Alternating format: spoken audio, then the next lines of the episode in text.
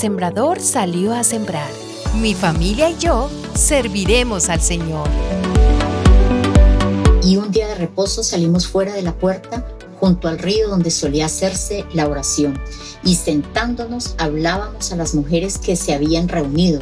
Entonces, una mujer llamada Lidia, vendedora de púrpura de la ciudad de Tiatira, que adoraba a Dios, estaba oyendo, y el Señor abrió el corazón de ella para que estuviese atenta a lo que Pablo decía. Y cuando fue bautizada y su familia, nos rogó diciendo, si habéis juzgado que yo sea fiel al Señor, entrad en mi casa y posad. Y nos obligó a quedarnos. Muchos hemos escuchado del Evangelio y este nos ha llevado a tomar la decisión de seguir a nuestro Señor.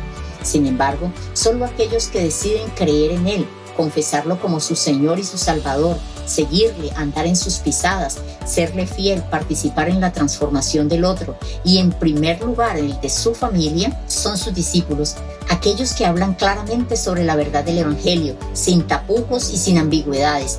Lidia adoraba a Dios, esto quiere decir que ella creía en Dios, conocía lo que Dios había hecho por su pueblo, le habían enseñado quién era Dios y esto era maravilloso. Me gusta observar cómo el texto en mención es claro en mostrar la acción del siervo de Dios. En el día de reposo sale al lugar donde está destinado para orar al Señor. Además, habla de aquella verdad absoluta que es capaz de transformar en verdad. Muchos han o hemos conocido de oídas al Señor, pero necesitamos conocer a aquel quien entregó su vida para darnos vida eterna y en abundancia, y que nos impulsa a llevar esta verdad absoluta a otros para que se gocen del Señor y anhelen que otros también se deleiten en caminar en las pisadas de aquel que se entregó a sí mismo por nosotros. Humanamente, a quienes principalmente amamos es a nuestra familia. Queremos lo mejor para ellos. Cuando estamos logrando contemplar al Señor en su magnificencia, nuestro mayor anhelo es que aquellos a quienes amamos tengan este mismo gozo.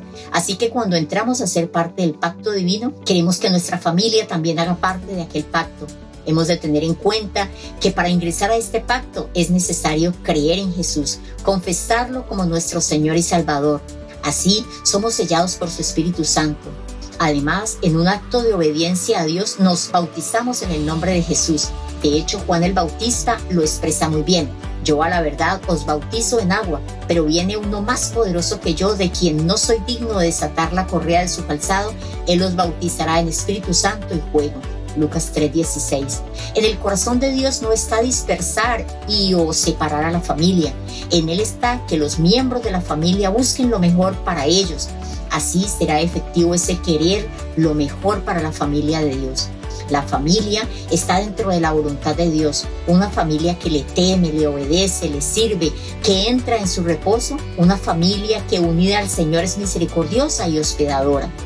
Un hogar en el cual sus miembros temen al Señor es un lugar de paz en el cual quienes a Él se allegan quieren compartir, quieren hablar del Rey de Reyes y Señor de Señores. La familia de hoy necesita más que presentar el Evangelio a otros. Necesita presentarlo a su familia, vivirlo en su interior. La familia de hoy necesita dejar de ser claridad para la calle y oscuridad para la casa y empezar a ser aquella luz que ilumina desde su interior hacia las tinieblas de la calle. El desafío para mí hoy es luchar para que mi familia permanezca dentro del pacto de Dios y juntos mostrar el amor y la misericordia de Dios que vive en nosotros. El impacto de la verdad del Evangelio en Lidia fue tal que ella y su familia fueron bautizados como evidencia de pertenencia al nuevo pacto.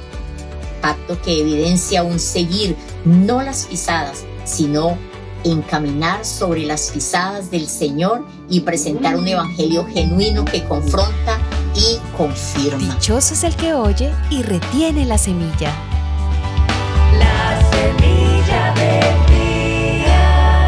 La semilla del día es una producción de Iglesia Presbiteriana Cumberland.